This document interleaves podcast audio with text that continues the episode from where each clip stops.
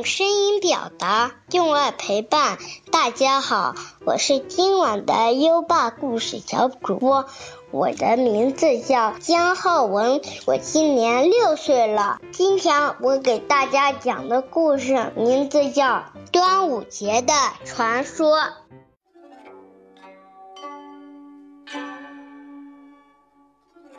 古时候，楚国有一位大臣。名叫屈原，屈原为人正直，又有学问。楚王曾十分器重他，将许多国家大事都交给他来办。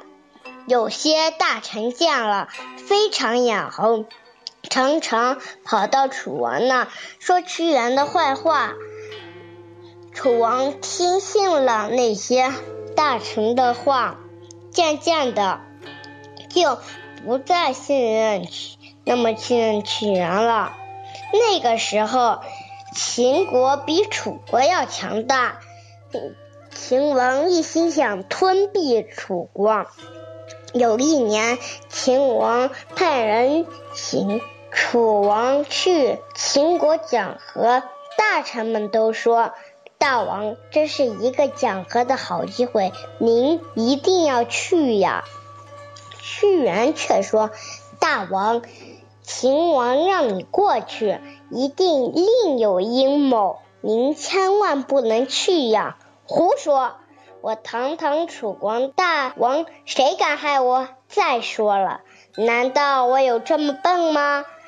我看你是糊涂不中用了。你走吧，我不需要你了。唉，就这样，屈原被赶出都城。流放到了很远的地方。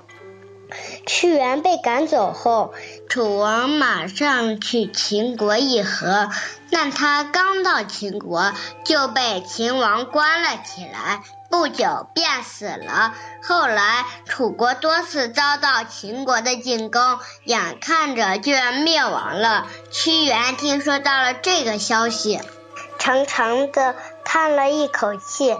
唉，楚国就要灭亡了，我还活着干什么呀？五月初五这天，他光着脚，披着头发，走到了汨罗江。他抱起一块大石头，扑通一声跳进了汨罗江。楚国的百姓听说屈原跳江，都非常伤心，纷纷划着划着小船，在江里扔饭团。大家担心江里的小鱼小虾咬坏屈原的身体，就用树叶包了许多饭团，用彩色丝带系好。丢到了江里，小鱼小虾吃饱了，就不会伤害屈原的身体了。从那以后，每年五月初五，大家都会纷纷划划着小船往江里扔饭团，以此来纪念屈原。渐渐的，划小船变成了赛楼中。饭团变成了粽子，端午节就是这样来的。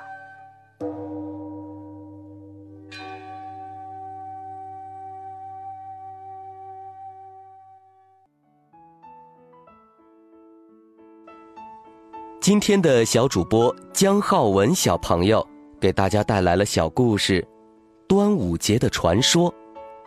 优爸听完这个故事，就想问问小朋友们。今天吃了几个粽子呀？江浩文小主播虽然只有六岁，但他讲故事落落大方、勇敢自信，声音清亮，咬字清晰。优爸觉得他特别棒。如果能把故事讲得再自然流畅一些，那就更出彩儿了。宝贝儿，如果。你也喜欢讲故事，赶紧识别下图的二维码，添加小小编的微信，给优爸投稿吧。下一个故事小主播会是谁呢？优爸真期待。